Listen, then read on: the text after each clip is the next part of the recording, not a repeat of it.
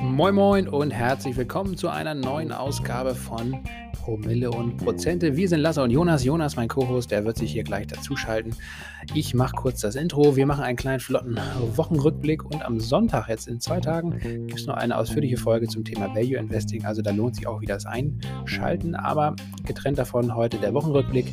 Wir schauen mit euch kurz äh, zu den Edelmetallen Gold und Silber. Die haben jetzt äh, mal wieder einen kleinen Ausbruch nach langer Lethargie äh, kurstechnisch erreicht und darauf wollen wir kurz eingehen. Vor allen Dingen passend dazu kam auch ein kleiner Bericht äh, heraus, der besagt, dass die Kleinanlegerinnen und Kleinanleger in Deutschland mittlerweile so viel Gold halten oder mehr Gold halten sogar als die Bundesbank. Also von daher scheint Gold und Edelmetalle insgesamt auf jeden Fall ein ja, sehr beliebtes Anlagegut weiterhin zu sein und der Sommer verspricht diesbezüglich auch vielversprechend zu werden. Ähm, dann geht es um Biotech-Aktien, namentlich um BioNTech, Moderna und CureVac. Das sind diese drei Werte, die mit ihren mRNA-Impfstoffen jetzt ja auch die große Hoffnung in der Corona-Pandemie sind, die darüber hinaus aber auch noch viele andere spannende Themen äh, in der Pipeline haben oder Mittel und äh, Arzneimittel, die da ähm, demnächst auch vielleicht auf den Markt kommen werden. Jetzt aber nach einer sehr, sehr fulminanten Rallye in den letzten vier, fünf Wochen äh, ist, geht da so ein bisschen die Luft raus. Ähm, unter anderem aber auch, äh, weil die Patente auf diese Corona-Medikamente jetzt in der Diskussion stehen. Die beiden Administrationen in den USA und mittlerweile auch die EU-Kommission hat gefordert, diese Patente freizugeben und das würde natürlich den Umsatz dieser Unternehmen drücken. Wir diskutieren das Ganze, was davon zu halten ist, auch jetzt natürlich aus Aktionärsperspektive. Ähm, dann gehen wir auf das Thema Peloton ein. Peloton ist ja ein Unternehmen, das Fitnessgeräte herstellt und gerade im letzten Jahr 2020 zu den absoluten Überfliegern an der Wall Street gezählt hat. Jetzt ist das Unternehmen in der Krise und wir erklären euch kurz, warum, wieso, weshalb. Dann geht es um VW im Anschluss, um die Quartalszahlen und ähm, einen kleinen Ausblick und vielleicht auch das ein oder andere Abstauberlimit, was Jonas und ich zumindest ähm, ja, hier im Depot haben, was vielleicht einige von euch auch interessieren wird. Ähm, dann geht es um die, das Thema oder die Neuigkeit, dass es so viele Aktionäre und Aktionärinnen in Deutschland gibt mittlerweile wie noch nie. Und äh, warum das gerade jetzt in so einer Krisensituation in den letzten zwölf Monaten passiert ist. Und ja, last but not least geht es um den Crash im Wasserstoffsektor. Der Hype scheint da endgültig vorbei. Die Umsatzzahlen, die jetzt von verschiedenen Unternehmen diese Woche geliefert wurden, die sind alles andere als positiv. Dementsprechend ähm, ja, kann man schon fast von einem Crash sprechen. Auf jeden Fall die Aktien im äh, steilen Abverkauf. So, und dann, genau, Aktie der Woche kommt am Ende auch noch. Also jetzt erst last but not least, es geht kurz und knapp um Berkshire Hathaway, also das Unternehmen von Warren Buffett. Ähm, das ist für uns die Aktie der Woche. Sehr starke Zahlen, sehr gut gelaufen die Aktie. Aber wir gucken nur kurz drauf, denn äh, in der Folge am Sonntag zum Thema Value Investing werden wir nochmal ausführlich auf Warren Buffett zu sprechen kommen. Viel Spaß beim Zuhören. Wenn ihr diesen Podcast gerne hört, seid so gut und empfehlt uns hier weiter. Oder lasst uns eine kurze Bewertung da, folgt uns bei Spotify und Apple und so weiter und so fort. All das hilft uns, diesen Podcast weiter fortführen zu können, damit wir auch noch ein paar mehr Leute damit erreichen. Viel Spaß auf jeden Fall beim Zuhören und wenn es noch Informationen gibt, die ihr uns teilen möchtet, gerne immer an fanpost.promilleprozente.de. Los geht's!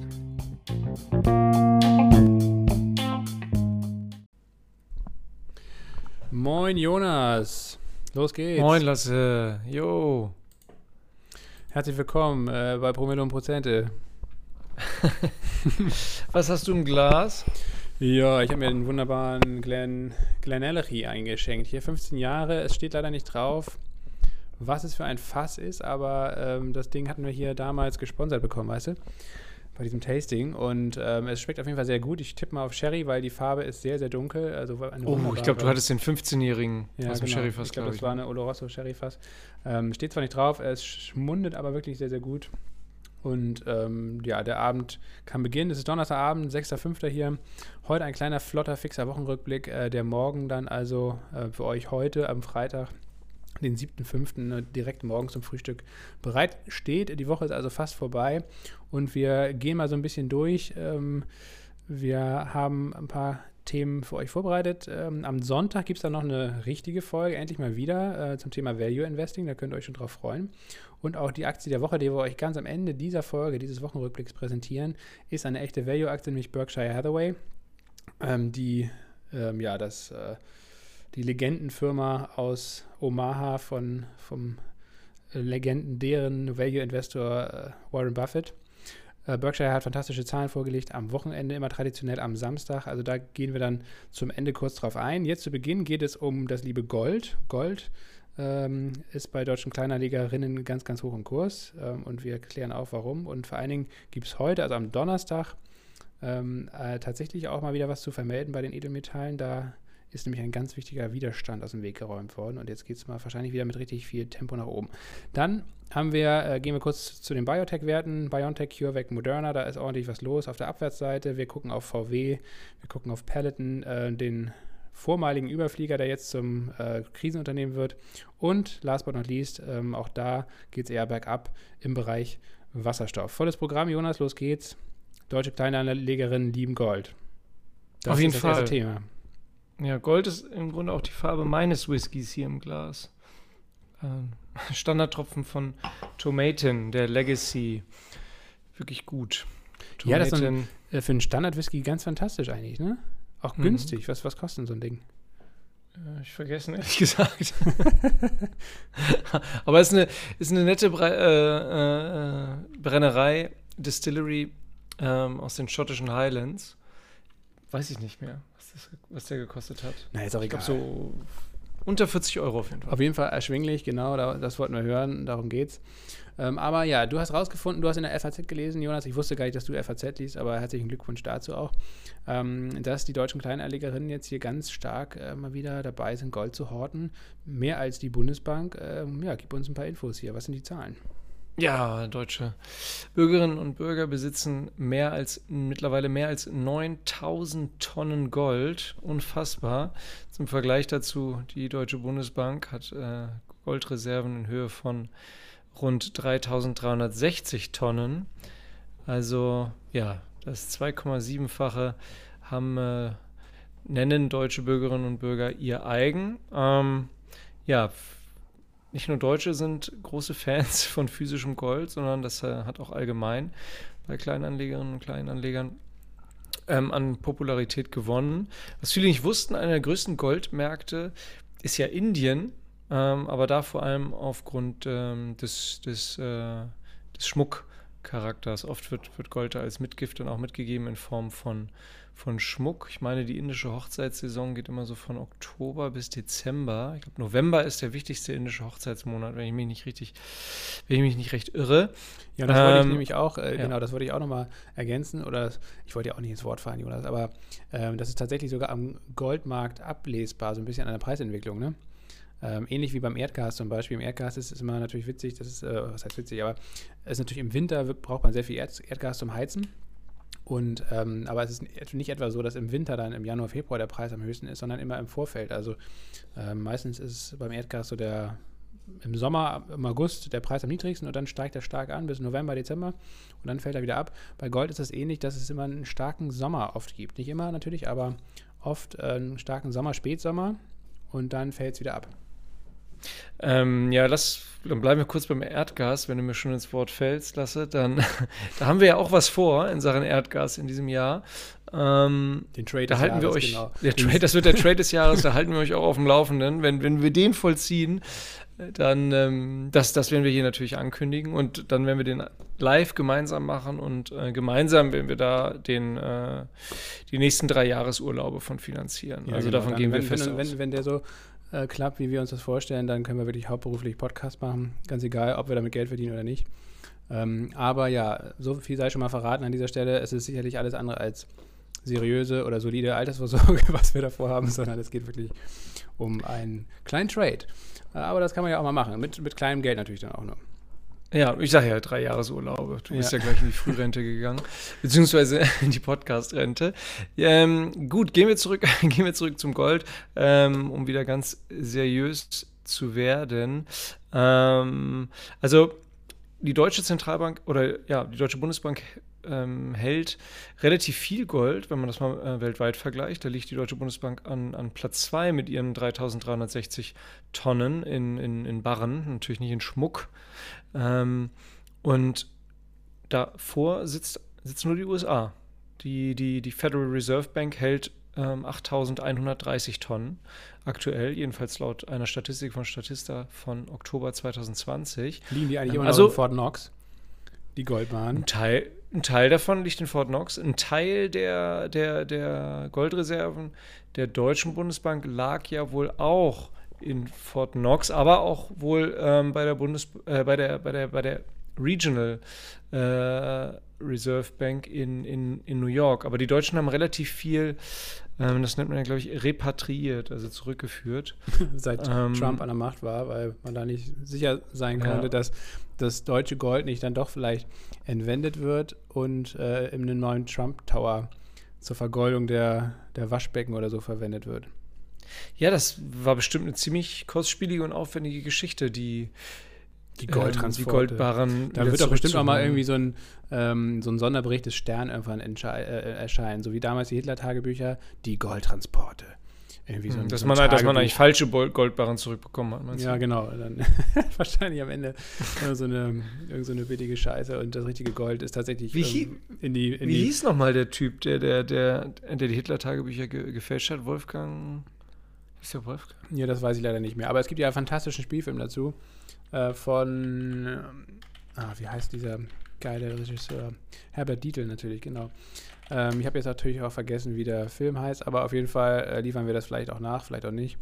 Ähm, stark, ganz, ganz stark.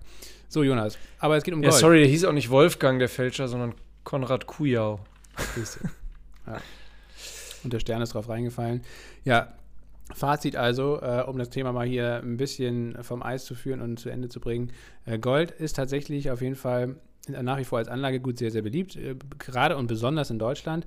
Der Goldpreis äh, hat das jetzt in den letzten sechs, sieben Monaten absolut überhaupt nicht ähm, abgebildet, denn der hat sich ja eigentlich seit September 2020 schon in der Konsolidierung befunden, hat jetzt aber anscheinend ähm, wirklich Ende März sein, sein Tief gefunden im Bereich von 1675 und hat da auch einen Doppelboden auf, ausgebildet, so heißt das in der Charttechnik, wenn das zweimal getestet wurde, diese Unterstützung.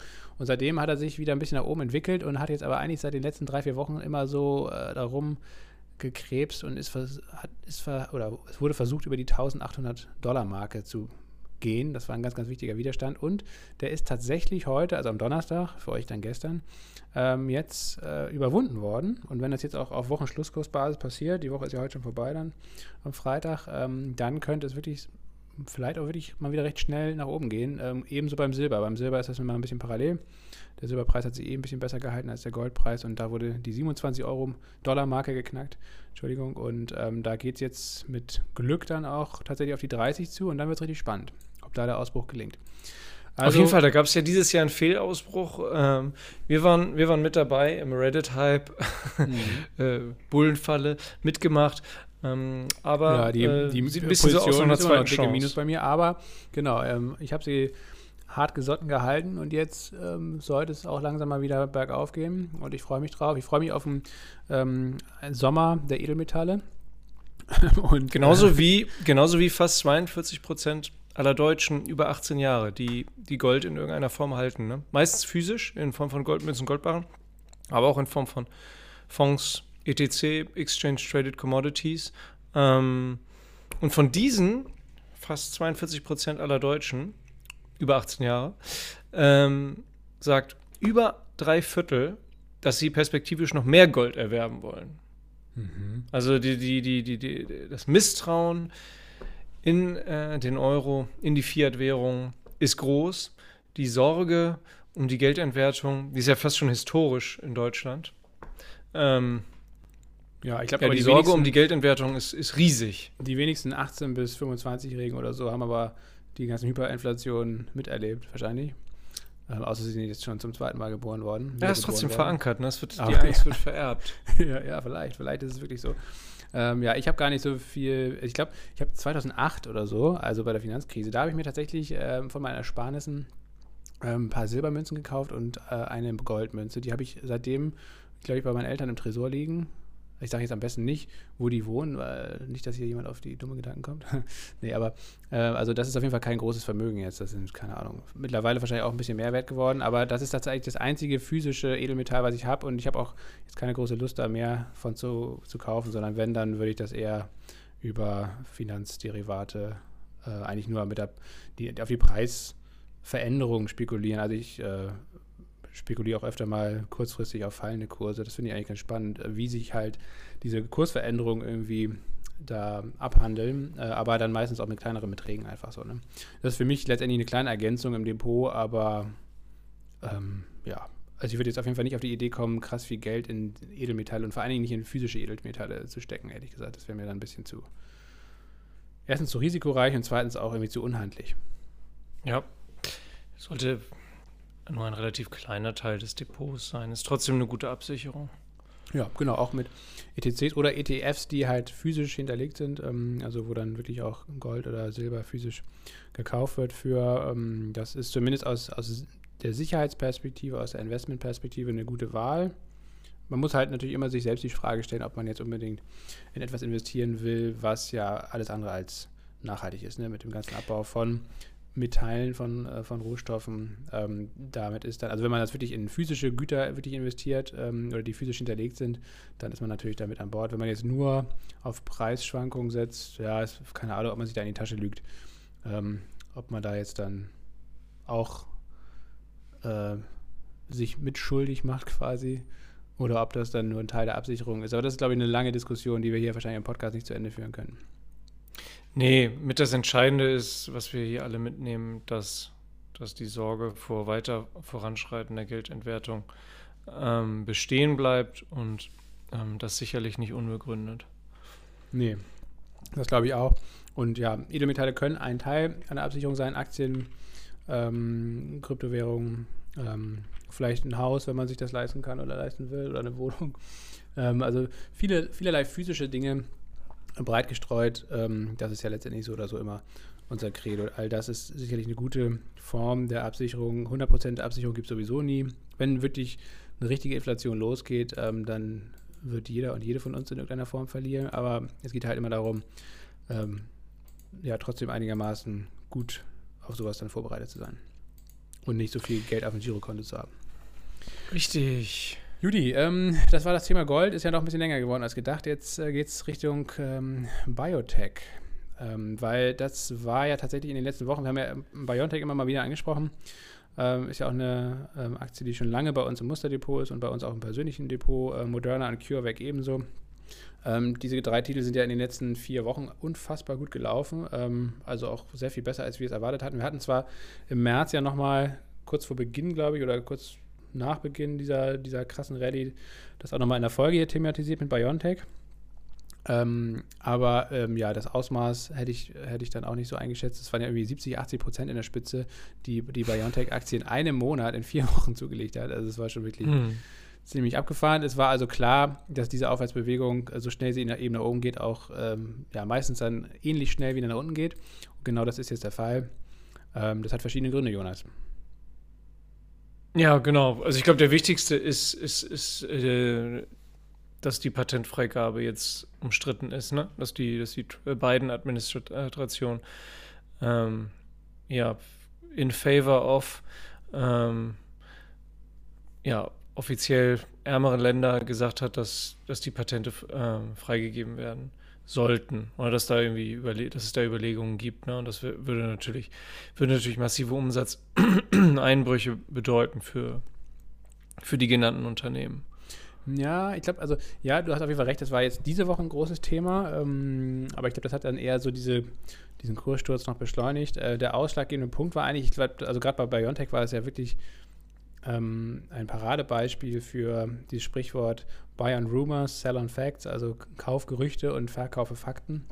Die Aktie ist also vier Wochen lang gerannt bis zum geht nicht mehr und dann kam die ähm, Quartalzahlen von Pfizer, also dem Partner, dem Geschäftspartner von BioNTech, der ja auch äh, die ganze Distribution, Produktion, Vertrieb etc. übernimmt. Ähm, und diese Zahlen waren extrem gut ähm, und auch der Ausblick war extrem gut. Und das waren dann die viel zitierten Fakten. Also das heißt, äh, in den vier Wochen davor äh, wurde natürlich darauf spekuliert, äh, wie wir es ja auch äh, in, dem, in der Podcast-Folge ähm, ja, im März, Ende März gesagt hatten, dass BioNTech eigentlich zu dem damaligen Zeitpunkt äh, unterbewertet war und, und diese ganzen ähm, Impfstoff-Nachrichten und diese Umsätze, vor allen Dingen diese Milliardenumsätze, gar nicht so richtig eingepreist äh, sind. Und das hat sich dann tatsächlich bewahrheitet und als es dann aber schwarz auf weiß ähm, klar war mit den Zahlen von Pfizer, ähm, wurde es halt verkauft. An dem Tag ging es ja glaub, bei BioNTech, glaube ich, 17 Prozent runter. Und äh, dann kam es natürlich erstmal zu einer technischen Gegenreaktion, ging es am einen Tag wieder ordentlich hoch um 10 Prozent. Naja, und dann kam diese Woche dann ähm, diese, diese Information, dass die beiden Administrationen und jetzt ja auch die EU-Kommission äh, überlegt, eben diesen Patentschutz temporär aufzuheben auf mRNA-Impfstoffe, aber ich glaube auch auf die Vektorimpfstoffe von AstraZeneca zum Beispiel oder Johnson Johnson. Ähm, und das ist jetzt zumindest kurzfristig erstmal wieder ähm, Wasser auf die Mühlen derjenigen, die natürlich dann erstmal wieder verkaufen. Aber insgesamt glaube ich einfach, dass die, dass die Aktien einfach so oder so heiß gelaufen sind. Man sucht jetzt natürlich irgendwelche Begründungen und die, diese Nachrichten befeuern das Ganze natürlich, aber ich glaube ehrlich gesagt, dass es langfristig gar nicht so sehr ausschlaggebend sein wird. Ähm, zumal ja auch noch gar nichts beschlossen wurde. Ne? Ähm, und es gibt ja auch viele Kritiker, die sagen, äh, naja, die Patente sind eigentlich gar nicht so das Problem. Das Problem ist vor allen Dingen, dass diese äh, diese hochkomplexen Produktionsanlagen, das Fachpersonal, die Rohstoffe, die ganzen Prozesse etc., dass das ähm, nicht von heute auf morgen einfach von jedem x-beliebigen Unternehmen der Welt oder an x-beliebigen Standorten einfach aufgebaut und skaliert werden kann, sondern dass die Unternehmen das auch nur deshalb so schnell jetzt machen konnten, weil sie eben seit zehn Jahren an diesen mRNA-Impfstoffen forschen und da halt darauf vorbereitet waren. Und ähm, ich glaube, diese Einschätzung teile ich so ein bisschen. Ich glaube, man wird da wahrscheinlich wegkommen von, von dieser Patentgeschichte, sondern man wird eher gucken, wie kann man eigentlich dieses Lizenzgeschäft noch viel stärker ausbauen, wie kann man vielleicht ähm, andere Pharmaunternehmen ähm, hinzugewinnen, die dann eben auch schnell die Kapazitäten schaffen können, um, um die Produktion noch weiter hochzufahren. BioNTech macht das ja schon mit Pfizer, aber Sanofi, Novartis, Bayer, das sind ja alles Unternehmen, die auch schon mit drin sind. Bei CureVac zum Beispiel ist Novartis und Bayer engagiert. Sanofi ähm, macht jetzt auch Impfstoff für BioNTech zum Beispiel, weil sie keinen eigenen auf die Reihe gekriegt haben. Ähm, ich glaube, das ist tatsächlich eine Lösung und ich glaube, die Frage, ähm, die viel wichtiger ist, ist, dass die Unternehmen die Preise senken müssen, für, gerade für Länder im globalen Süden für ärmere Länder, ähm, dass diese, diese doch recht hohen Preise von mRNA-Impfstoffen, dass die auf jeden Fall deutlich gesenkt werden müssen und dass da die Unternehmen, glaube ich, auch Bereitschaft signalisieren müssen, dass sie da eben auf ihre Margen verzichten müssen. Ja, ist ja auch eine gute Sache. Also in der in dieser Situation, in der wir uns da befinden. Ja, das glaube ich wäre das auch. Doch, also wäre das, wär das eine gute Geschichte und äh, von den BioNTech-Aktionären äh, Genau, da kann man mal die Kirche im Dorf lassen. Äh, angesichts der bislang ganz hervorragenden Performance äh, darf, sollte man sich da jetzt auch nicht gegen wehren. Nee. Ähm, Unsere Meinung. Ja, ja ich, wir, wir sind ja beide auch BioNTech-Aktionäre und wir werden auf jeden Fall dafür, dass möglichst viel Impfstoff eben auch zu günstigen Preisen, vielleicht auch hier und da mal umsonst irgendwie an andere Länder geliefert werden kann. Wichtig ist, das Ziel ist, glaube ich, einfach, dass möglichst schnell breitflächig geimpft wird, auch in Ländern, die sich das jetzt vielleicht nicht unbedingt ähm, sofort leisten könnten normalerweise ja. oder die sonst nicht an Impfstoff kommen. Ich glaube, da muss man wirklich jetzt Tempo machen und nicht nur den Blick immer auf den reichen Westen lenken. Ähm, das ist ganz, ganz wichtig. Wie das am Ende passiert, ob jetzt mit Patentschutzaufhebung ähm, temporär oder mit Lizenzvergabe oder mit Preissenkung etc., das wird man jetzt in den nächsten Wochen hören und, und diskutieren müssen. Aber Fakt ist, dass es wichtig ist, glaube ich, die Diskussion zu führen. Und ich glaube trotzdem, nichtsdestotrotz ist das kein Grund für mich zumindest, jetzt irgendwelche Aktien zu verkaufen. Ich glaube nach wie vor, dass diese drei Unternehmen extrem gut aufgestellt sind, ähm, vor allen Dingen auch in anderen Bereichen über Corona hinaus. Ähm, das wird meines Erachtens auch so ein bisschen der nächste Kurstreiber. Ich glaube, jetzt in den nächsten Wochen werden die Aktien weiter konsolidieren. Ähm, das ist auch mehr als gesund. Ähm, und dann diese Biotech-Unterwerte sind sowieso immer sehr, sehr volatil auch in der Vergangenheit gewesen. Und ähm, dann gibt es einfach wieder schön günstige Einstiegskurse und äh, die sollte man dann auch ausnutzen zum Einstieg oder zum Nachkauf. Und äh, wir wurden jetzt ja öfter gefragt, welche äh, charttechnischen Bereiche da zum Beispiel bei Biontech äh, interessant sind. Also wie gesagt, wir können euch da auch nur, wir können euch ja mal einen, einen Artikel hier oder ein, eine Chartanalyse von Godmode ähm, verlinken. Also godmode-trader.de ist letztendlich meines Erachtens immer eine sehr gute Seite, um Chartanalysen äh, für jeden x-beliebigen Aktienwert zu lesen. Ähm, ja, und bei Biontech kann man sagen, also ich zum Beispiel habe da das, den Bereich von 134 Dollar im Blick. Das war das alte Allzeithoch. Ähm, also bis dahin könnte es ja durchaus noch zurückgehen und da sieht man ja, dass auch noch ja, eine Menge Luft ist. Es ist ja heute sogar drunter gegangen auch, ne? Nee, heute ist es unter 170. Also heute ist tatsächlich, ähm, das war die erste, das erste Ding ähm, bei 170 Dollar ungefähr, da verläuft die obere Linie des ah, sorry, ähm, Aufwärtstrends. Ja. Ja, genau, ich bin immer im Dollar, ich bin quasi immer da, wo, der, wo die Aktie auch gelistet ist, original. Also die ist ja eigentlich an der Nasdaq gelistet. Biontech. Ähm, und genau, also bei 170 Dollar verlief die erste, die obere Grenze des Aufwärtstrends. Und ähm, da hätte die Aktie abprallen können, ist sie aber nicht. Zurzeit ist sie reingelaufen wieder in den Trendkanal. Ähm, ja, das ist jetzt sehr technisch hier, ne? Also von daher, also lange Rede, kurzer Sinn. Ich persönlich ähm, halte mich da aktuell zurück. Ich würde erstmal die nächsten Tage und eigentlich auch die nächsten Wochen abwarten.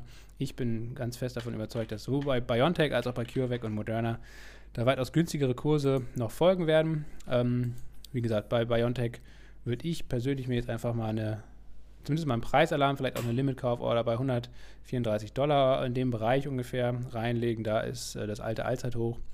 Das ist ein Bereich, äh, wo der Kurs durchaus mindestens mal wieder hinlegen könnte. Wenn man viel Glück hat, läuft er sogar noch ein bisschen weiter runter bis 125, 120 Dollar. Das ist so, da ist dann der, die untere Kante des Aufwärtstrendkanals. Ähm, ja, das sind so zumindest charttechnisch gesehen die, die interessanten Bereiche. Da muss man natürlich immer auch mal gucken, was jetzt aktuell da mit den News ist, also wie da diese Patentgeschichte weitergeht. Und ähm, ansonsten für alle Leute, die jetzt Aktien haben, ähm, freut euch, dass ihr dabei seid, dass ihr anscheinend ja schon günstiger eingekauft habt lass das Ding liegen. Das ist für mich ein absolutes langfristiges Buy-and-Hold-Investment und da würde ich auch keine Aktie verkaufen. Genau, und da wir ja alle Orders in Euro einhacken, in der Regel wäre das dann der, der Zielbereich 98 bis 110 Euro. Ja, okay, alles klar. Das ist gut. Ähm, ja, können wir eigentlich, vielleicht machen wir mit der Peloton-Aktie weiter, ne? Die, da hast du irgendwie auch aufgeschrieben, die ist krass abgestürzt. Produktfehler, Riesenrückrufaktion in den USA, Produkthaftung, immer eine teure Geschichte in den Vereinigten Staaten. Oh ja, ja. Ähm, da sieht es fies aus, hast du gesagt. Ja, das sieht tatsächlich fies aus. Ähm, Peloton, vielleicht nochmal für alle, die Peloton gar nicht kennen. Peloton ist so ein ähm, Hersteller von Fitness, ziemlich fancy und teuren Fitnessgeräten für, äh, für zu Hause. Ähm, hat natürlich Noch fancier als Nautilus? ja, ich kenne, ich bin ja nicht so der Sport. Also ich bin ja leidenschaftlicher Fahrradfahrer, aber dann meistens auch draußen und auf dem richtigen Fahrrad, nicht ja. auf so einem Hometrainer. Und dementsprechend, ich kenne weder die Nautilus-Geräte persönlich noch äh, die Peloton-Geräte. Ist mir auch ehrlich gesagt viel, viel zu teuer. Aber es gibt viele Leute, die das feiern. Und äh, ja, Peloton war ja ein absoluter Überflieger im Jahr 2020, großer Corona-Profiteur. Der Kurs hat sich vervielfacht. Ähm, so, und jetzt also aber seit Januar eigentlich schon, der, hat sich der Kurs schon halbiert. Und ähm, Peloton ist auf jeden Fall ein absolutes Paradebeispiel für eine sogenannte Schulterkopf-Schulter- Chartformation. Könnt ihr euch mal angucken, wenn ihr mal den Pendleton-Chart aufruft. Da seht ihr sehr schön links Schulter, dann der Kopf in der Mitte, das der, das große Allzeithoch quasi und dann die rechte Schulter. Naja, und jetzt geht es an der rechten Schulter ähm, sehr stark nach jetzt unten. Jetzt den rechten Arm runter. Jetzt geht es den rechten Arm runter. Für alle, die das nicht wissen, das ist jetzt quasi vielleicht so ein bisschen so ein Nerd-Wissen, aber diese sogenannte SKS-Formation, wenn ihr das lest, Schulterkopf-Schulterformation, äh, dann das ist eine absolute Warnung. Das ist eine der, der bearischen Chartformationen überhaupt. Also da ist immer Gefahr im Verzug und da sollte man auf jeden Fall nicht den Fehler machen, quasi auf der rechten Schulter, wenn der Kurs so richtig runter, runterrasselt, genau da ins fallende Messer zu greifen. Das kann nämlich richtig wehtun. Äh, und auch bei Peloton ist in dem Fall äh, absolut Gefahr im Verzug. Und ähm, ja, da ähm, das ist trotz des scheinbar günstigen Kursniveaus ähm, aktuell keine, keine Kaufoption meines Erachtens. Ähm, ja, und warum ist Peloton überhaupt so stark unter Druck geraten? Einerseits natürlich, weil sie Corona-Profiteur sind und jetzt äh, Reopening äh, natürlich äh, groß im Fokus liegt und alle Corona-Profiteure wie auch Zoom zum Beispiel äh, und viele andere ähm, ja, stark unter Druck stehen, schon auch seit Wochen oder Monaten. Und bei Peloton kommt jetzt noch hinzu, dass ähm, ja, eine Verbraucherschutzorganisation in den USA darauf hingewiesen hat, dass äh, ein bestimmtes Laufrad, äh, ein, ein, ein, bestimmtes Laufband sehr gefährlich sein soll. Da ist wohl auch schon ein kleines Kind ums Leben gekommen, weil es unter das Rad, äh, unter das Band gezogen wurde. Ähm, es gibt auch Videos im Netz, die da ziemlich schlimme Unfälle teilweise ähm, zeigen. Also äh, ja, das Ding scheint auf jeden Fall nicht so ganz sicher zu sein und ähm, Peloton hat sich lange Zeit dagegen gewehrt, das jetzt zurückzurufen, ähm, was ja auch schon mal ein kleiner Skandal an sich ist, meines Erachtens. Und jetzt machen sie es zum Glück endlich mal doch. Und ähm, ja, das führt dann zu diesem allein gestrigen, ich glaube am, am, Mittwoch allein 15% Kurssturz oder so, ähm, auf, äh, auf, nach einem ohnehin sehr schwachen Verlauf der Aktie. Also von daher, Peloton. Wir hatten die Aktion nie äh, auf der Watchlist oder musste Nee, Depot, ne? genau. aber ja, sowieso Finger weg äh, und jetzt auch nicht irgendwie denken, dass das günstige Einstiegskurse wären. Erstmal äh, ganz klar Finger weg. Finger weg, genau. So, was haben wir noch, Jonas? Äh, Ähm, VW. ja, wir. V VW. Ja, liegt, liegt tolle Quartalszahlen vor, hast du, hast, hast du geschrieben. Ähm, ich glaube, die, die, die Chip-Geschichte, die wir hier seit gefühlt fünf Folgen immer wieder runterbeten, äh, dass der äh, Chipmangel schlecht äh, für die Autoindustrie ist, der gilt da auch wieder. Ansonsten ähm, bist du ja der, der, der VW-Fachmann ähm, und kannst, glaube ich, auch nochmal sagen, wo wir uns Abstauberlimits, Kauflimits reingesetzt haben, wo wir persönlich sagen, da kaufen wir nochmal VW nach und zu. Ja, ich als, genau, ich als leidenschaftlicher Fahrradfahrer bin ja wirklich absoluter Kenner für die VW-Aktie. ähm, das muss man an der Stelle nochmal betonen. Ich bin übrigens heute mit einem Mietauto, wir haben ja kein eigenes Auto. Ich, ähm, ab und zu, wenn man dann mal irgendwo hinfährt mit der ganzen Familie und dem ganzen Sammelsurium, äh, dann, dann leihen wir uns immer ein Auto. Und ähm, heute, oder ich, ich, es ist witzigerweise immer dasselbe Auto eigentlich, weil das äh, steht eigentlich quasi fast von unserer Tür. Es gehört halt uns nicht selbst, sondern ähm, so ein Carsharing-Unternehmen. Und ähm, wir, aber es ist irgendwie trotzdem schon fast wie so ein Familienmitglied, weil wir eigentlich, wenn wir eine längere Fahrt machen, also äh, außerhalb von Berlin oder mal eine Woche lang irgendwo hinfahren oder so, ähm, dann eigentlich immer dieses Auto ausleihen. Ähm, und das ist dann quasi eigentlich wie so ein eigenes, weil es steht halt meistens direkt vor der Tür oder eine Straße weiter. Das ist sehr, sehr angenehm. Also kann ich auch sehr empfehlen. Ein eigenes Auto in der Großstadt ist meines Erachtens absolut nicht mehr zeitgemäß. Viel zu teuer auch, viel zu umständlich. Und ähm, diese Lösung ist nicht nur günstiger, sondern auch angenehmer. So, aber jetzt habe ich genug geredet. Es war übrigens ein VW Golf. Äh, deswegen komme ich nämlich drauf, mit dem ich heute gefahren bin. Ähm, Variant natürlich, äh, Familienedition. Und ähm, ja, VW hat auch sonst gute Ist das Zahlen auch der, mit dem wir in der Eifel waren? Wer weiß? Ähm, ja. Ist wurscht, ja, wurscht, ja. Ich Wahrscheinlich schon. schon, Ja, ja, genau. Das ist das Ding. Ja, du siehst ja, Jonas, selbst du kennst es. Zwei Jahre her. Zwei Jahre her. Ist es, ja, stimmt, wirklich zwei Jahre her, ne? Krass. Mhm. Mann, Mann, Mann. Ja, vor Corona noch. Äh, Das ist sowieso eine andere Zeit irgendwie gewesen. Naja, äh, also kurz zu VW. Konzernumsatz ist äh, gut gestiegen, 13 Prozent äh, im Vergleich zum Vorjahr plus. Auch der Gewinn, der ist deutlicher, viel deutlicher gestiegen, ähm, äh, also auf 4,8 Milliarden Euro, äh, hat sich verfünffacht sogar im Vergleich zum Vorjahr. Ähm, und auch ähm, das, dieser Chipmangel, den du eben schon angesprochen hast, der belastet VW anscheinend nicht so stark wie äh, Ford zum Beispiel. Auch bei GM, bei General Motors, auch die haben diese Woche Zahlen präsentiert, die sehr viel besser waren als die von Ford im letzte, in der letzten Woche. Ähm, das heißt also, äh, anscheinend hat Also die Lieferverträge von Ford hinsichtlich äh, Chips äh, scheinen ja zu, zu fast nicht zu gebrauchen zu sein. Ja, anscheinend, genau. Der, der Einkaufsmanager von Ford oder die Einkaufsmanagerin, je nachdem, wer das da ist, ähm, der oder die muss wahrscheinlich dann doch äh, jetzt sich ein paar harte Kritikworte anhören. Ähm, schlechtes, schlechten Job gemacht. Äh, bei VW und bei GM lief es besser. Äh, bei VW ist sogar die Marge deutlich gestiegen. Ich glaube, äh, ähm, auf, von 5 auf 7 Prozent, was in der Automobilindustrie schon sehr, sehr hoch ist eigentlich. Ähm, also von daher gute Zahlen. Ähm, und ähm, ja, auch ein guter Ausblick. Mal gucken, wie es da weitergeht bei VW. Die Aktie ist ja jetzt auch wieder schon ein gutes Stück zurückgekommen, von 245 Euro auf aktuell, glaube ich, 212.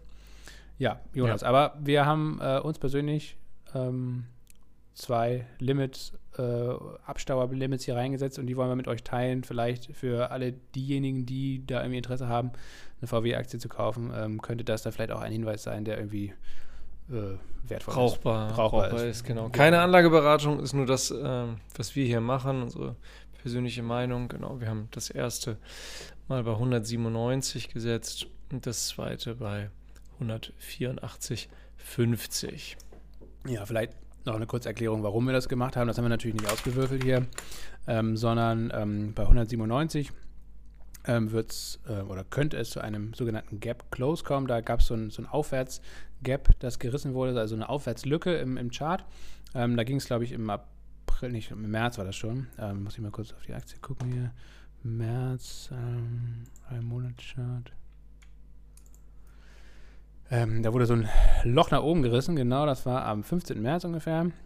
Ähm, Das da- Loch entsteht dann immer dann, wenn der äh, Eröffnungskurs, also Börsen haben ja immer Öffnungszeiten und ähm, wenn dann zum Beispiel ähm, ja, heute ein, heute bei Börsenschluss ein Kurs ähm, zu Börsenschluss bei 90 läge und dann morgen die Eröffnung bei 100 wäre, dann hätte man eben ein Gap, also eine Lücke von, von 10 Und solche Lücken werden irgendwann im Chartbild ganz gerne mal, nicht selten auch zeitnah, ähm, geschlossen. Und deswegen setzen wir auf diesen Gap Close bei VW. Genau. Das ist also quasi eine Sache. Und ähm, mit viel Glück ähm, könnte es sogar noch ein bisschen weiter runtergehen bei 184, 185 Euro. Da war das alte Allzeithoch und auch das könnte dann wieder als, als gute charttechnische Marke angelaufen werden. Und ja, die Saisonalität ist wahrscheinlich ja eh, das hatten wir auch in den letzten Folgen, ist in den ersten, nächsten Monaten wahrscheinlich eh eher schwach. Ähm, zusammen mit dem Chipmangel, der ja auch ähm, aktuell vielleicht für VW noch nicht so das Problem ist, aber angeblich sind ja auch 100.000 Autos auch bei VW gerade nicht so richtig fertigzustellen aufgrund des Chipmangels. Also so ganz an denen vorbei geht das nämlich auch nicht. Ähm, also das ist nach wie vor auf jeden Fall ein Risiko, was nicht zu unterschätzen ist, glaube ich. Und dementsprechend äh, könnte es auf jeden Fall die ein oder andere News noch geben, die den Kurs da auch weiter runterbringt. Ähm, zusammen mit der Charttechnik dann könnte man also, wenn man geduldig ist, wenn man ein bisschen Glück hat, ähm, auch noch günstiger zum Zug kommen, als es aktuell der Fall ist. So, das soll es dann auch zu VW gewesen sein. Was haben wir mit noch? Wasserstoff weitermachen oder äh, hier das das wahnsinnig gestiegene Interesse ähm, deutscher Privatanlegerinnen und Anleger beleuchten. Ja, das machen wir da. Beiden Geschichten haben wir noch, ne? Ja, also echt äh, erstaunliche Zahlen. Und ähm, Corona, das ist wohl nicht von der Hand zu weisen, scheint da ein, ein, ein Katalysator für gewesen zu sein, dass äh, sich immer mehr ähm, Bürgerinnen und Bürger in Deutschland, vor allem die junge Generation unter 30 Jahren, für Aktien interessieren und auch äh, tatsächlich Depots eröffnen und an den Aktienmarkt gehen. Also laut dem DAI, dem Deutschen Aktieninstitut, ähm, ist die Zahl äh, Ende 2020 um 600.000 äh, Personen ungefähr höher gewesen als, ähm, als äh, Ende 2019. Und das ist dann doch äh, schon bemerkenswert. Also die, die, äh, die, die ähm, und das und diesen Anstieg von knapp 600.000 gab es ausschließlich in äh, der Altersgruppe unter 30 Jahre. Ähm, ist damit auch die am stärksten gewachsene Altersgruppe. Und äh, wir ähm, nutzen ja selber zum Beispiel auch Trade Republic. In den USA hat ja äh, Robin Hood ähm, extrem viele neue ähm, Nutzerinnen und Nutzer gefunden. Also diese neue Art der ja, konvenienteren Trading-Apps oder dass es generell nur via App auf dem Smartphone läuft, hat sicherlich dazu beigetragen, äh, dadurch, dass es so ein bisschen so einen Gamification-Charakter bekommen hat oder dass es einfacher ging, hat dazu beigetragen, dass es mehr Leute gibt. Ähm, dann in Sachen Corona gab es mit Sicherheit viele Leute, konnte weniger auf Party gehen, weniger rausgehen, gab weniger bekannte Zerstreuung. Da hat man sich mal gedacht, komm, Jetzt, jetzt, ja, ich schiebe das, schieb das seit sieben, acht, neun Jahren vor mir her. Jetzt kümmere ich mich um das Thema Finanzanlage. Das zeigen übrigens auch die, ähm, die extrem stark angezogenen Zahlen bei, ähm, bei fin Finanzinfluencern, so, also, so wie wir das vielleicht auch sind. Podcast, aber auf ganz, ganz kleinem auf YouTube Niveau hier. Ja, bei uns natürlich auf kleinem Niveau, aber äh, was sehe ich, wenn du dir jetzt hier Finanzfluss anguckst, die ihre, ihre Zahlen fast verdoppelt haben, irgendwie von vor der Corona-Krise 370.000 jetzt auf 700.000 Abonnentinnen und Abonnenten. Ähm, also das ist nicht von der Hand zu weisen, dass sich äh, immer mehr Leute in Deutschland, sicherlich auch weltweit, aber in Deutschland können wir es jetzt aufgrund äh, der Analyse des DRI ähm, äh, ablesen, ähm, dass das hier Corona auf jeden Fall äh, verstärkend, extrem stark äh, verstärkend äh, beigetragen hat. Und ähm, hinter dem Ganzen ist dann wieder auf, auf, auf, der, auf der ökonomischen Metaebene letztlich der, der, der Treiber, der weiterhin besteht, der auch schon vor der Corona-Krise bestand, nämlich das extreme Niedrigzinsumfeld, dass, dass, dass die Geld, dass die klassischen Fiat-Geldvermögen eben, eben stetig und schleichend entwertet. Also Corona kam dann eben verstärkend hinzu ähm, und verstärkend hinzu kamen dann eben auch die, auch die ganzen Trading-App-Geschichten, wie zum Beispiel Trade ähm, Republic. Ja, spannende Geschichte irgendwie auch. Ne? In Deutschland mittlerweile über 12 Millionen Menschen, die in Aktien engagiert sind. Also sind immer noch äh, prozentual weniger als in den USA. Ähm, ich meine, da halten über 40 Prozent ähm, der US-Amerikaner und Amerikaner Aktien. Ähm, in Deutschland sind es Aber da nur- spielt eigentlich auch traditionell ähm, die private Altersvorsorge eben eine ganz andere Rolle als hier in Deutschland. Aber ich glaube, dieser Paradigmenwechsel, der wird auch hier kommen. Er wird ja auch leider kommen müssen. Also ich glaube, das gesetzliche Rentensystem ist leider einfach, so wie es aktuell aufgestellt ist, nicht so wirklich zukunftsträchtig. Da wird es hoffentlich irgendwann mal eine Reform geben, die auch äh, als solche oder die auch ihren Namen verdient hat. Ähm, aber ja, also mit den aktuellen Politikerinnen und Politikern, vor allen Dingen Politikern im Sinne von Olaf Scholz zum Beispiel, äh, ist das Thema da, glaube ich, ähm, ja, erstmal nicht so richtig erfolgreich umzusetzen. Mal schauen. Also ähm, Aktienanlage, Geldanlage, Altersvorsorge ist, glaube ich, wichtig. Ähm, es ist gut, dass man sich darum kümmert. Es ist gut, dass äh, immer mehr Leute das tun. Ähm, aber man sollte es dann eben, glaube ich, auch, ich glaube, das sind so ein bisschen die Schattenseiten, glaube ich, ne, diese ganzen Trends aktuell. Ähm, ich glaube, klar, durch diesen Blitzcrash ähm, und vor allen Dingen auch durch die rasante Aufwärtsbewegung danach wieder. Ähm, das war ja kein richtiger Bärenmarkt, den wir eigentlich letztes Jahr gesehen haben, sondern das war Mhm. eigentlich alles im Zeitraffer, was normalerweise früher äh, wie drei, vier Jahre teilweise ging oder zumindest mal ein Jahr oder so, dass ein Markt auch wirklich Ja. ein Jahr lang, zwei Jahre lang, drei Jahre lang runtergelaufen ist und ein richtiger Bärenmarkt entstand. Äh, Das quasi hat letztes Jahr eigentlich in einem, ja, einem absoluten Zeitraffer stattgefunden. In vier Wochen ging es runter und dann ging es eigentlich äh, fast genauso schnell wieder rauf. Und ich glaube, äh, dieses natürlich auch kurzfristige Erfolgserlebnis für viele Leute, die dann ja auch in dem Moment ja irgendwie auch an die Börse gegangen sind, zum ersten Mal irgendwie was gemacht haben, das ist natürlich total geil. Einerseits. Andererseits ist es, glaube ich, auch ein bisschen gefährlich, ähm, weil es natürlich trügerisch ist. Ne? Man denkt jetzt, ach krass, ja, jetzt habe ich hier in einem Jahr 40 Prozent gemacht und das war und alles ist im Plus und so weiter und so fort. Ähm, das ist natürlich ein Trugschluss, dass es jetzt immer ewig so weitergeht. Ne? Und ähm, ja, äh, ich glaube, wie hat Mar Markus Koch jetzt in seinem Podcast äh, diese Woche gesagt, so, ähm, die Zeit ist vorbei, äh, dass, dass Homer Simpson äh, quasi äh, auch, auch eine gu gute Anlageentscheidung getroffen hat. Also will heißen, äh, früher konnte man oder letzten Jahr konnte man quasi wirklich alles kaufen, ganz egal, was man gekauft hat, man hat irgendwie Plus gemacht. Und jetzt wird, kommen wir in eine Phase, die sehr viel schwieriger wird, ähm, die natürlich auch weitaus volatiler wird, vielleicht, äh, wo es mal hoch und runter wieder geht und nicht nur hoch. Ähm, ja, wo auch lange Phasen mal ähm, dabei sein können, wo es, wie gesagt, mal bergab geht. Und das ist ja auch gleich unser letztes Thema hier im Wochenrückblick äh, beim Thema Wasserstoff zum Beispiel. Ähm, ja, viele, viele Hype-Themen, die wir jetzt in den letzten zwölf Monaten gesehen haben, die, die verglühen auch gerade so ein bisschen. Äh, und es kommt da halt wieder so ein bisschen ähm, zurück, beziehungsweise sehr stark zurück. Und ähm, oft kommt halt jetzt langsam mal wieder der Blick auf die Realität einfach äh, mit zum Tragen. Und die ist leider eben nicht immer so rosig, wie viele halt gedacht haben. Ne? Das muss man halt auch sagen. Die Risiken sind natürlich da und man sollte das, wie gesagt, immer möglichst vorsichtig alles betrachten. Ähm, und ja, gut, das sind jetzt alles, die ganzen Phrasen brauchen wir jetzt nicht runterzudreschen mit, mit äh, Nee, aber es ist und aber weiter und je- fort. Aber genau, glaube, genau, also, das ist eh klar. Und, äh, und, habt und, einfach diesen langfristigen klar. Horizont. Das ist einfach das A und Ja. O, dass man, Ja. äh, dass man sich auch von solchen richtig guten Jahren vielleicht oder von so einem auch glücklichen Einstieg, den viele jetzt hatten, vielleicht im letzten Jahr, dass man sich davon echt nicht blenden lässt ähm, und irgendwie deswegen jetzt krasse Risiken eingeht oder, oder unvorsichtig wird und so weiter. Oder gierig wird. Nee, genau, weil diese ganze äh, Geschichte ähm, auf YouTube, die vielen Kanäle, da ist ja auch einfach ganz viele Kanäle bauen ja auf diesem auf diesem klassisch reißerischen FOMO-Muster auf und, und, und, und versuchen irgendwie ähm, Viewerzahlen zu generieren, indem sie irgendwie besonders reißerische Titel wählen und dann irgendwie ja so Fear of Missing Out immer in ihren Videos äh, schüren und ähm, davon sollte man sich nicht beirren lassen. Ich glaube, die meisten werden in der Lage sein, irgendwie so seriöse Kanäle ähm, zu identifizieren und ähm, ja, wie Lasse auch schon sagt, ähm, großartig brauchen wir das jetzt nicht zu wiederholen, dass das Breitstreuen und, und Geduld ähm, das Wichtigste ist. Dazu haben wir ja auch schon viele Podcast-Folgen hier gemacht. Ähm, also scrollt gerne mal zurück. Ähm, da sind ja viele äh, Folgen dabei zu Basisthemen. Ähm, also wenn ihr jetzt noch recht neu hier dabei seid, dann hört euch das gerne mal an. Da sind auch viele Folgen dabei, die recht zeitlos sind, die jetzt hier keinen aktuellen Wochenrückblick oder so beinhalten, sondern einfach Themen, die so ganz grundsätzlicher Natur sind.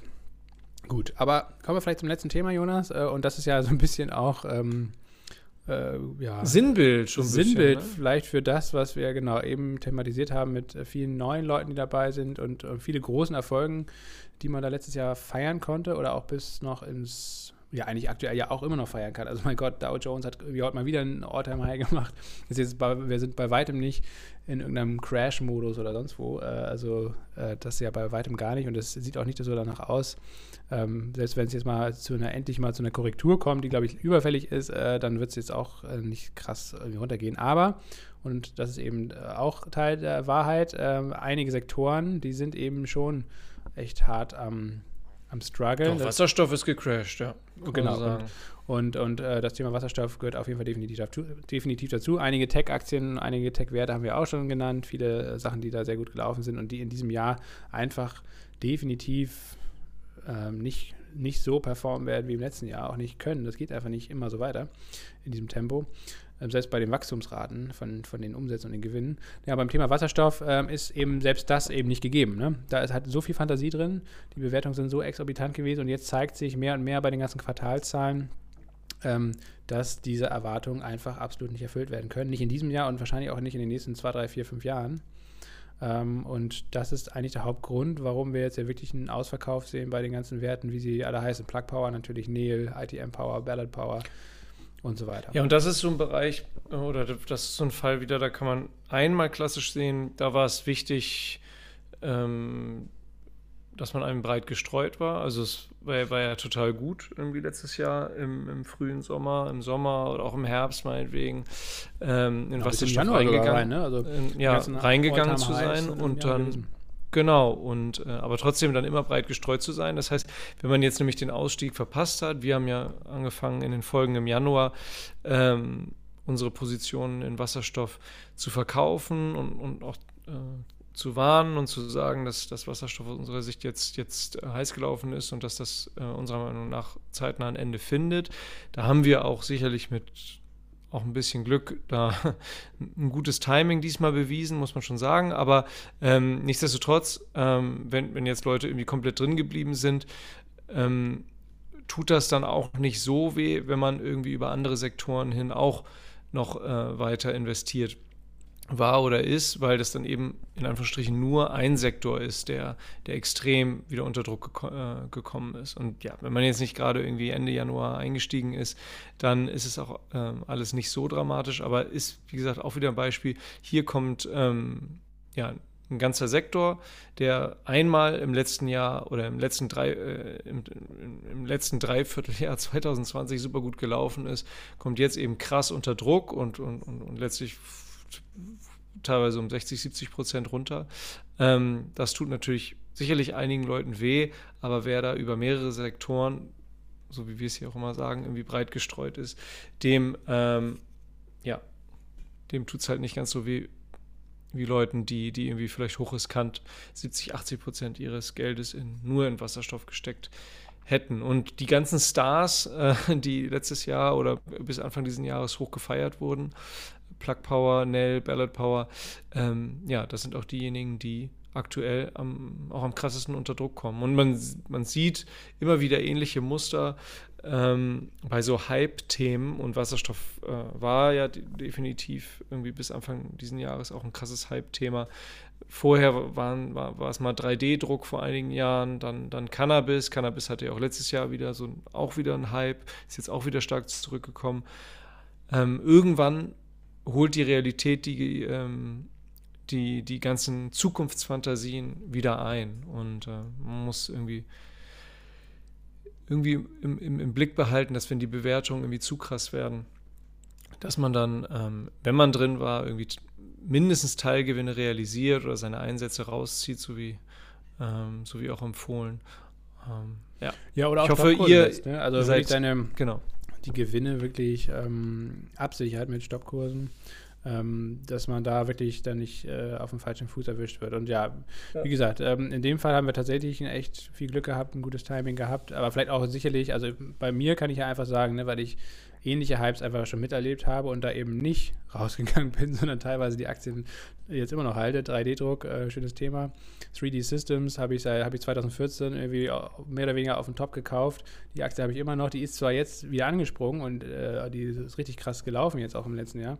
Aber da bin ich immer noch, nach sechs Jahren bin ich immer noch 40 Prozent oder 30 Prozent im Minus. Ja, also das muss man sich auch mal auf der Zunge zergehen lassen. Das war jetzt auch keine große Position, aber das ist halt für mich zum Beispiel ein super äh, Beispiel oder eine schöne Erfahrung gewesen. Äh, bei Cannabis äh, ganz genauso. Auch da bin ich 2018 da beim Hype dabei gewesen. Auch da bin ich nicht bei allen Werten rausgekommen oder habe es verpennt oder habe keinen Stopp gesetzt.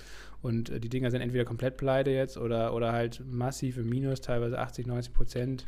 Ähm, immer noch, also selbst nach dem kurzfristigen Hype da im letzten Jahr, also das Geld kann man eigentlich abschreiben. Schreiben, ne? Und das sind alles so Erfahrungen ähm, und, und Wasserstoff hat mir in vielerlei Hinsicht, und das haben wir auch, wie gesagt, in den Folgen da im Januar besprochen, an genau diese Hypes erinnert, ähm, dass es ähm, thematisch total gut gepasst hat in die Zeit, aber dass äh, auf Umsatz- und Gewinnseite äh, diese Unternehmen einfach nicht in dem entferntesten in diese Bewertung reingepasst haben und auch nicht die, den Anschein gemacht haben, als ob sie das schaffen in den nächsten Jahren. Und, und die Zahlen kommen jetzt halt. Und ähm, ja, und das ist halt natürlich dann der harte Faktencheck und der wird einfach natürlich nicht bestanden. Das ist was anderes als bei bestimmten Tech-Unternehmen, die, also meinetwegen wie Zoom oder so, ja, oder selbst aus, auch selbst Peloton und so weiter, das sind alles Aktien, die kommen jetzt auch ordentlich runter. Aber da würde ich mir tatsächlich sogar irgendwann mal wieder, also gerade bei Zoom, ähm, würde ich mir das tatsächlich auch mal wieder auf die Watchlist packen. Ähm, weil das sind Unternehmen, die haben halt Umsatz und Gewinn, die sind profitabel, die haben Umsatzwachstum von 300 Prozent, die werden jetzt wahrscheinlich in diesem Jahr selbst noch diese Wachstumsraten teilweise erreichen, wie, wie im letzten Jahr. Mhm.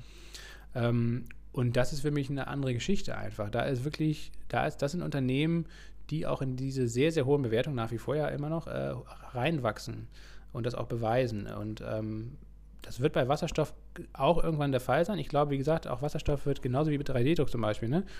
ähm, in fünf, sechs Jahren ähm, ein großes Thema sein. Äh, aber viele Unternehmen werden dann nicht mehr bestehen und die, die dann bestehen, die werden dann auch wahrscheinlich profitabel sein und große Marktanteile haben und ähm, die Aktien werden dann auch wieder richtig hochgehen. Aber man kann jetzt natürlich nicht sagen, welche Unternehmen das sein werden. Und, äh, und wann das dann der Fall ist. Ne? Also wann diese Marktreife wirklich eintritt. Ähm, von daher ja, diese Hypes sind immer zu früh. Also sie sind für die Technologie oder für das Geschäftsmodell in einem zu frühen Zeitpunkt und deswegen kollabieren sie dann auch wieder. Genau, man kann eine gewisse Zeit irgendwie äh, mit der Welle mitreiten und muss dann irgendwie vorsichtig sein, irgendwann, wenn es zu krass wird und dann, ja, äh, versuchen auszusteigen. Ist jetzt immer einfacher gesagt als getan, aber es hilft. Ähm, es, also, wenn ihr jetzt diese, diese Geschichte mitgemacht habt mit Wasserstoff, ähm, versucht daraus Lehren zu ziehen. Letztlich ähm, läuft das Muster immer gleich ab. Natürlich sind die Timeframes unterschiedlich, aber ähm, ja, aus dieser Erfahrung lässt sich mit Sicherheit ähm, lernen. Also das ist ähm, auch, auch sicher bei dieser Anlegergeneration, so die irgendwie nach, nach kurz nach dem Corona-Crash irgendwie dazukommen ist, die jetzt irgendwie im Mai, äh, Juni, Juli, August letzten Jahres vielleicht das erste Mal in den Aktienmarkt gekommen ist, ähm, irgendwie ja, irgendwie ein gutes Umfeld für, für, für Anleger und Anleger. Ähm, denen steht dann sozusagen auch noch jetzt irgendwie ein erster Crash bevor. Vielleicht war, war, war, war der Sektor-Crash in Wasserstoff jetzt, jetzt sozusagen die erste Feuertaufe. Diese Erfahrungen gehören einfach mit dazu und da sollte man sich nicht unterkriegen lassen und, ähm, und meistens, das ist zwar schrecken lassen. Ja, genau, das ist, glaube ich, das war jetzt doof zu hören, aber ich glaube ehrlich gesagt leider auch, man muss zumindest ähm, mal so einen kleinen Crash. Und das war jetzt ja, wie gesagt, ein kleiner Sektor-Crash, Nischen-Crash. Ähm, aber sowas muss man mal am eigenen Leib halt auch irgendwie, glaube ich, mitmachen, damit man daraus lernt. Also so ist bei mir zumindest persönlich. Ähm, ja, um sich auch selber kennenzulernen, ne? Ja, ja, man hat ja auch vorher dann natürlich darüber gelesen, auch jetzt irgendwie bei 3D-Druck, bla bla bla. Das sind ja immer die gleichen Sachen. Man liest dann Warnungen und ja, ist eigentlich viel zu hoch und hm, kann alles nicht sein. Und dann schlägt man es ja trotzdem irgendwie in den Wind. Und also von daher, mm, ja, man muss das selbst einmal irgendwie durchlebt haben und auch das Gefühl kennen, wie es dann ist. Ich meine, in diesem Hype, wenn es immer weiter hochgeht und so weiter, ja, das ist einfach äh, Massenpsychologie. Natürlich will man da irgendwie dabei sein. Ich meine, das gleiche ist jetzt bei den Krypto-Sachen, ne, wo ich mich auch, also ich habe ja hier einige Krypto-Positionen und freue mich auch, dass ich da hier und da dabei bin, aber ich ärgere mich natürlich auch täglich, keine Ahnung, bei Dogecoin, bei diesem, das, da ich, im Januar wollte ich da investieren, da hätte ich jetzt, was, wie viel Prozent hätte ich da jetzt gemacht, Jonas? 1000 Prozent oder noch mehr? Ich, keine Ahnung, ich habe da den Überblick mittlerweile verloren.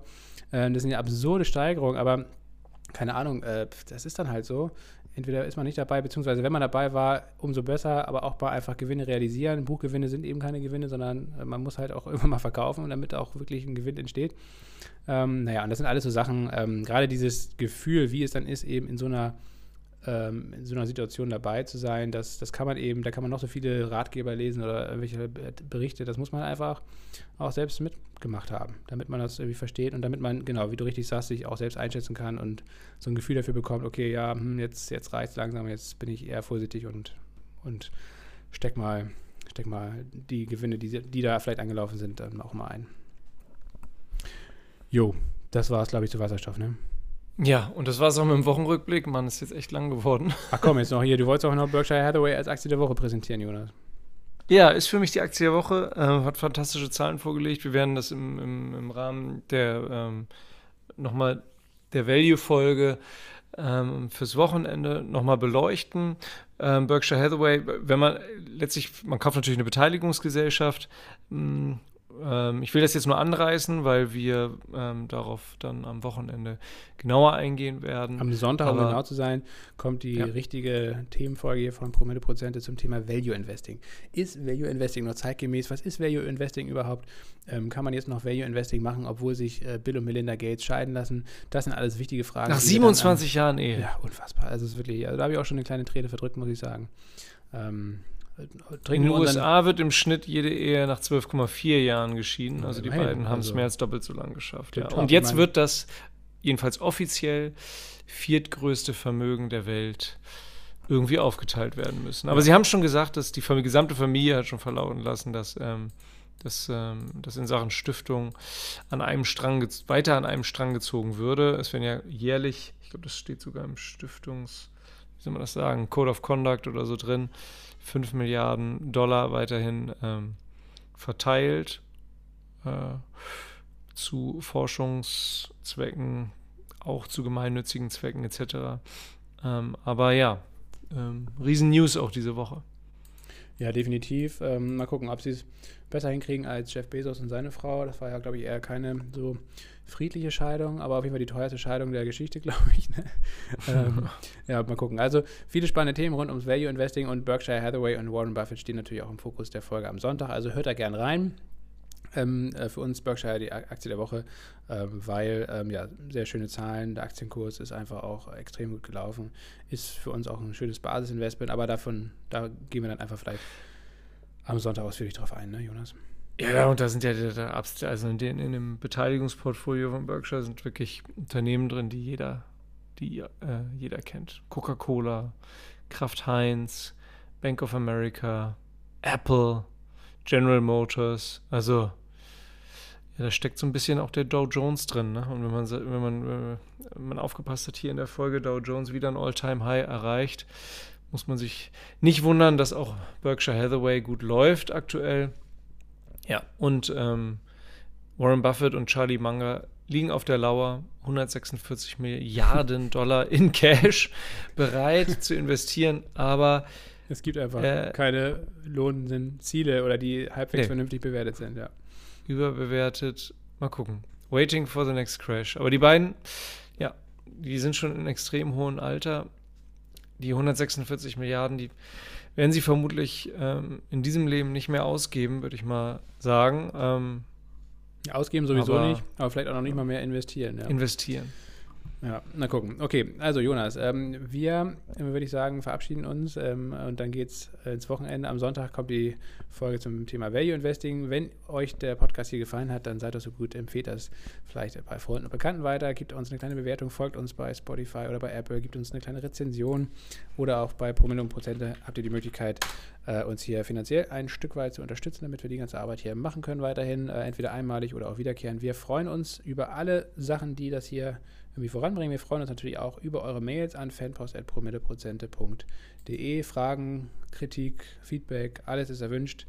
Alles wird von uns äh, persönlich hier ähm, weiterhin beantwortet. Wir haben keine Sekretärin, keinen Algorithmus, der das Ganze maschinell beantwortet. Äh, das ist hier alles absolute Handarbeit. Von daher ähm, habt, kein, habt keine Scheu und schreibt uns einfach. Das ist mein letztes Wort zum Freitag. Jonas, willst du noch was sagen? Sonst mache ich aus hier. Hey, TGIF. Was heißt das nochmal? Thank God it's Friday. Ach, okay. Siehst du, ja, das passt ja zum Thema. Also in diesem Sinne, kommt guten Tag, kommt gut ins Wochenende und genießt den Kaffee. Bis dann. Ciao, ciao.